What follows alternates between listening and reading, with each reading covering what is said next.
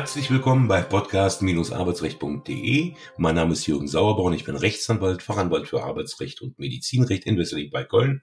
Und äh, im Schwarzwald in Dornheim begrüße ich meinen Kollegen, auch Fachanwalt für Arbeitsrecht, Thorsten Blaufelder. Ich grüße dich.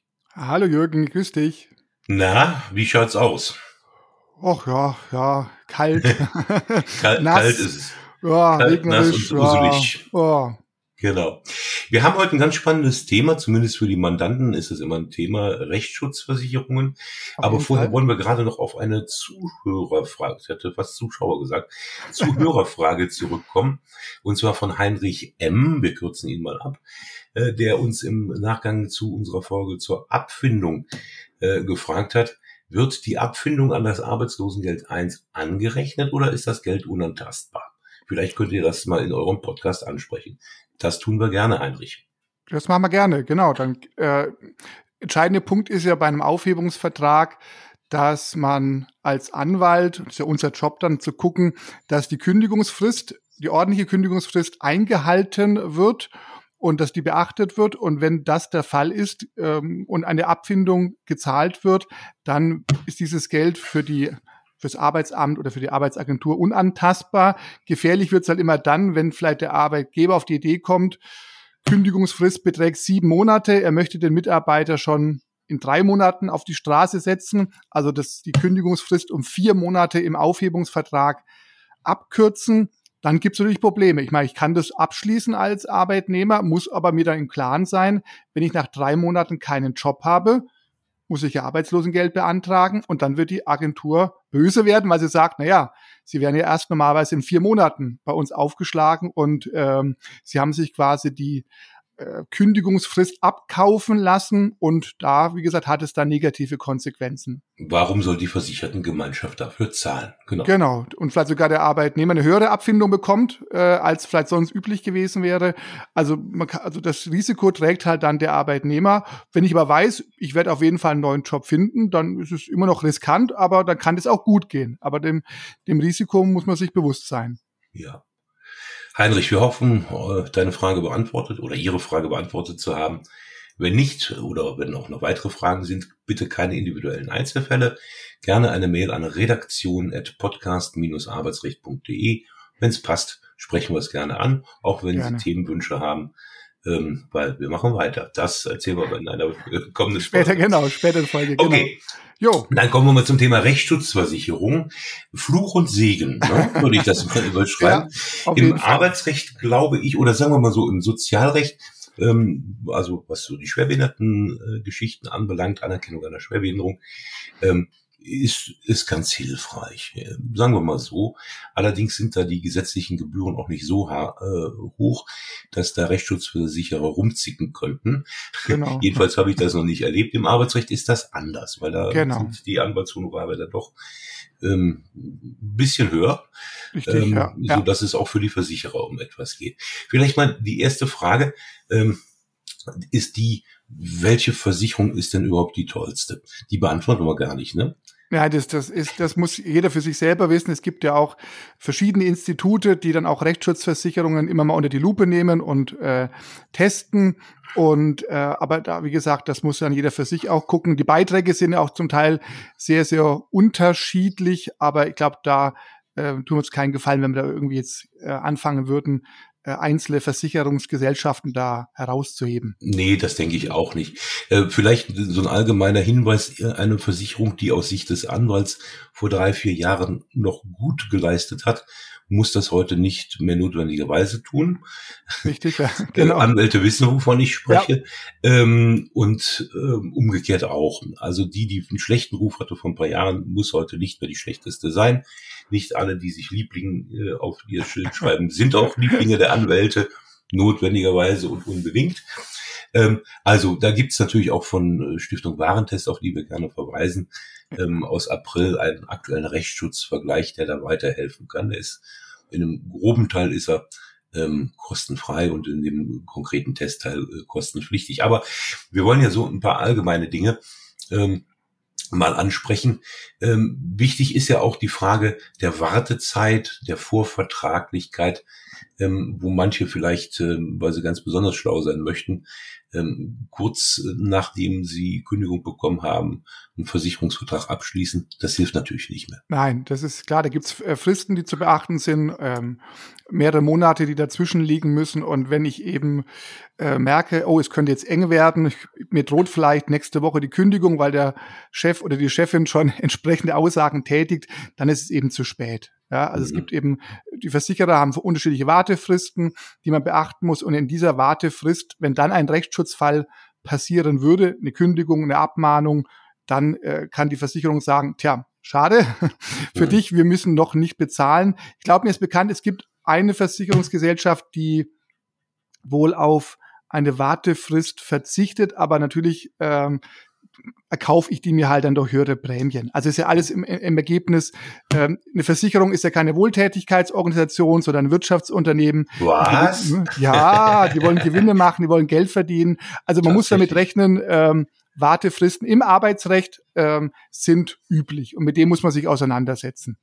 Also ich sag mal so, wenn man, äh, ich beziehe mich da gerne mal auf die angesprochene Stiftung Warentest-Publikation, wenn man für Privatberuf, Verkehr, ähm, also typischerweise die Familienrechtsschutzversicherung, so wohl zwischen 200 und 700 Euro pro Jahr äh, mit entsprechendem Selbstbehalt oder auch ohne bezahlt, kann auch eine Überlegung sinnvoll sein, naja, wie oft habe ich denn einen Fall?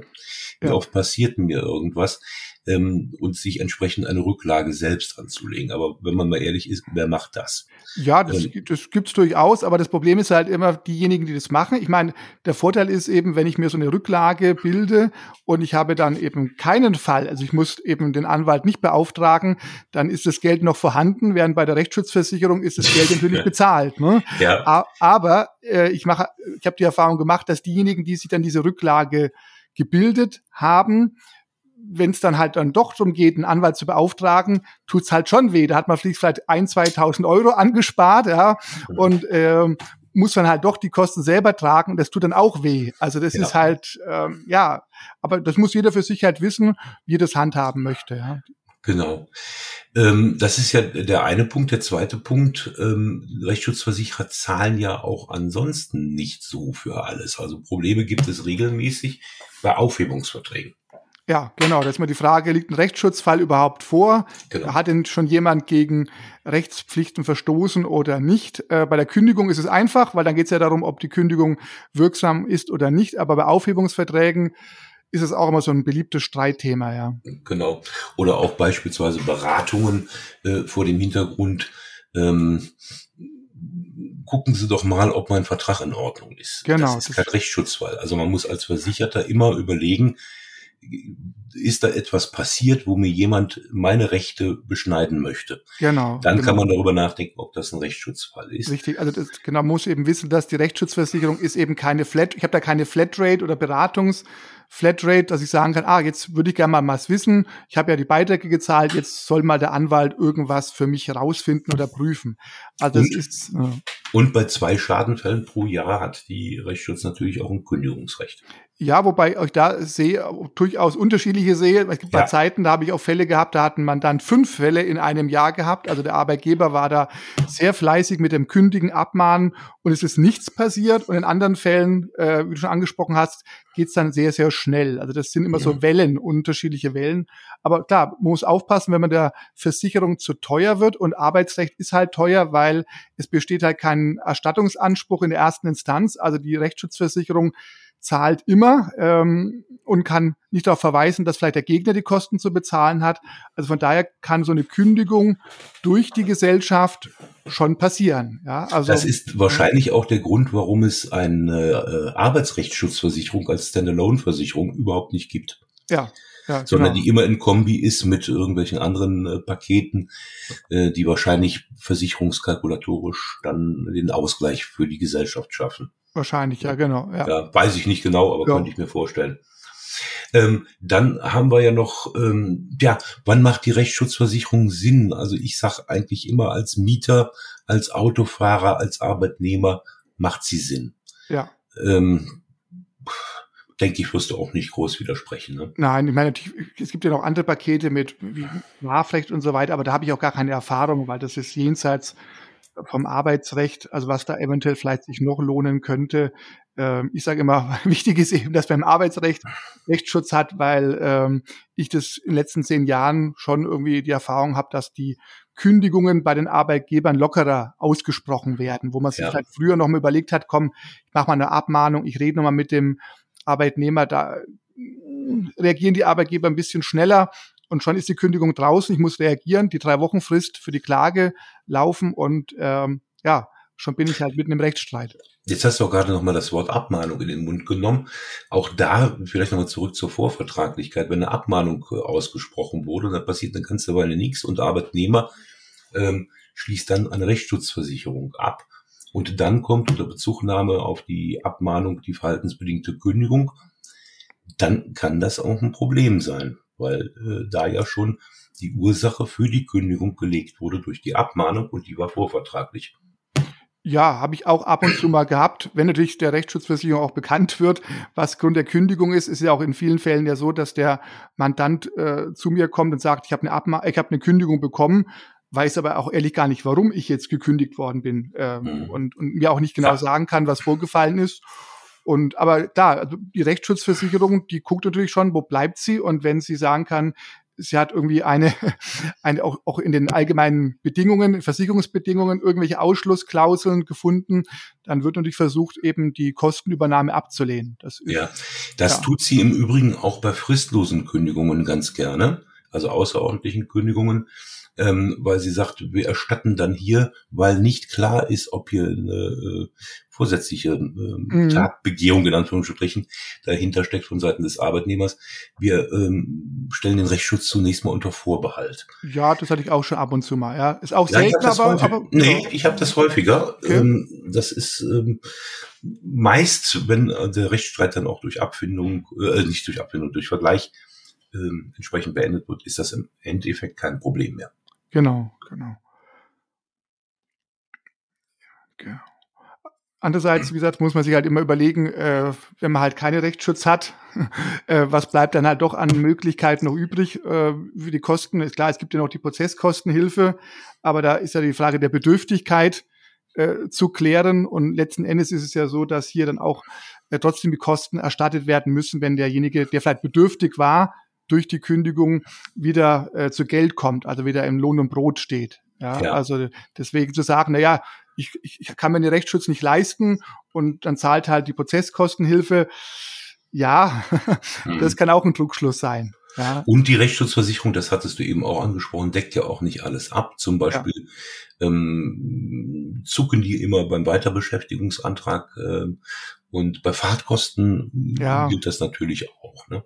Aber das sind ja die ja, zu vernachlässigenden Probleme. Ja, das sind Detailgeschichten, aber natürlich, wie gesagt, ähm, wesentlich sind halt die ähm, Gebühren aus dem jeweiligen Streitwert und gerade eben, wenn es um Kündigungen geht, dann ist eben der Streitwert auch entsprechend hoch. Also als wenn es nur um eine Versetzung oder vielleicht ein Arbeitszeugnis geht. Und wo eine Kündigung ausgesprochen wird, kann ja auch mal eine zweite oder dritte Kündigung folgen.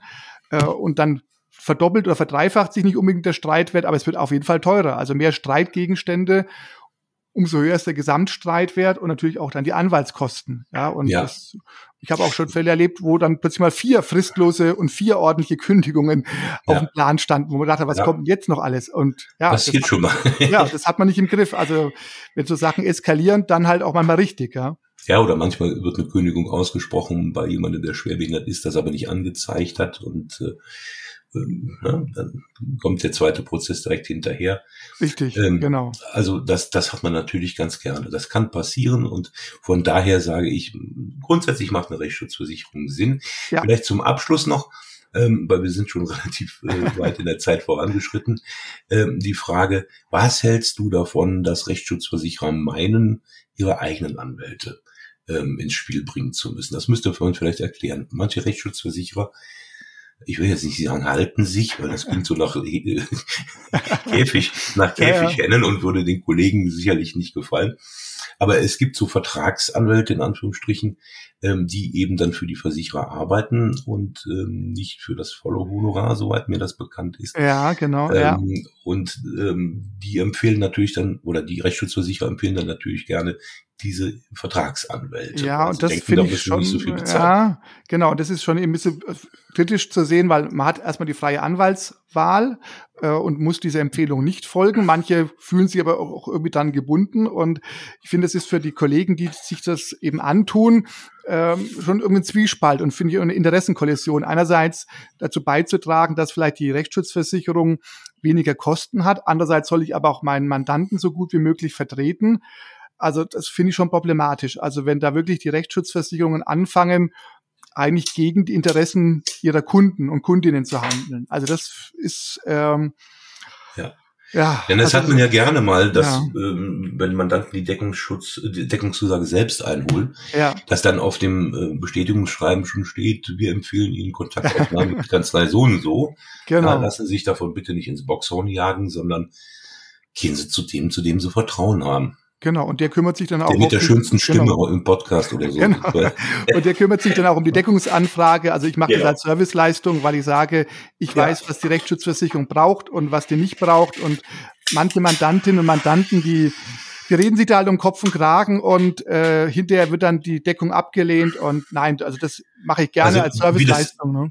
das mache ich genauso. Ja. Und äh, es ist ja auch so, ähm, ja, um Kopf und Kragen reden. Das, ja. äh, man darf nicht lügen, aber Richtig. man muss ja nicht alles erzählen. Genau, und, und deswegen, und manchmal wird auch vielleicht manche Sachverhalt falsch verstanden, falsch interpretiert und dann heißt plötzlich, sie haben keine Chance, das können sie gleich bleiben lassen. Und, genau. ähm, und also das ist, ja, also nee, die Mandantinnen und Mandanten sollten schon da ihrem zum Anwalt ihres Vertrauens gehen und der sich dann drum kümmert, auch eben, was die Kontaktaufnahme mit der Rechtsschutz angeht. Und vielleicht auch noch ein kleiner Tipp, der mittelbar mit Rechtsschutzversicherern und deren Anwälten vielleicht auch zu tun hat.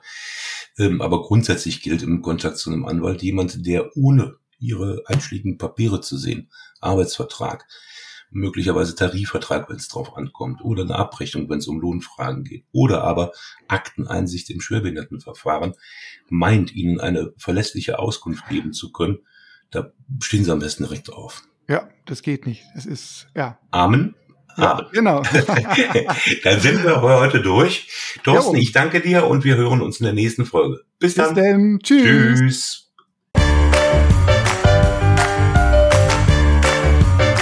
Sie haben eine Kündigung oder Abmahnung erhalten, Ihnen wurde ein Aufhebungsvertrag angeboten oder Sie haben ein anderes arbeitsrechtliches Problem, dann wenden Sie sich gerne an die bundesweit tätigen Kanzleien der Moderatoren dieses Podcasts, die Rechtsanwälte und Fachanwälte für Arbeitsrecht Jürgen Sauerborn oder Thorsten Blaufelder, die Sie im Internet unter www.sauerborn.de oder www.torsten mit th-blaufelder.de finden.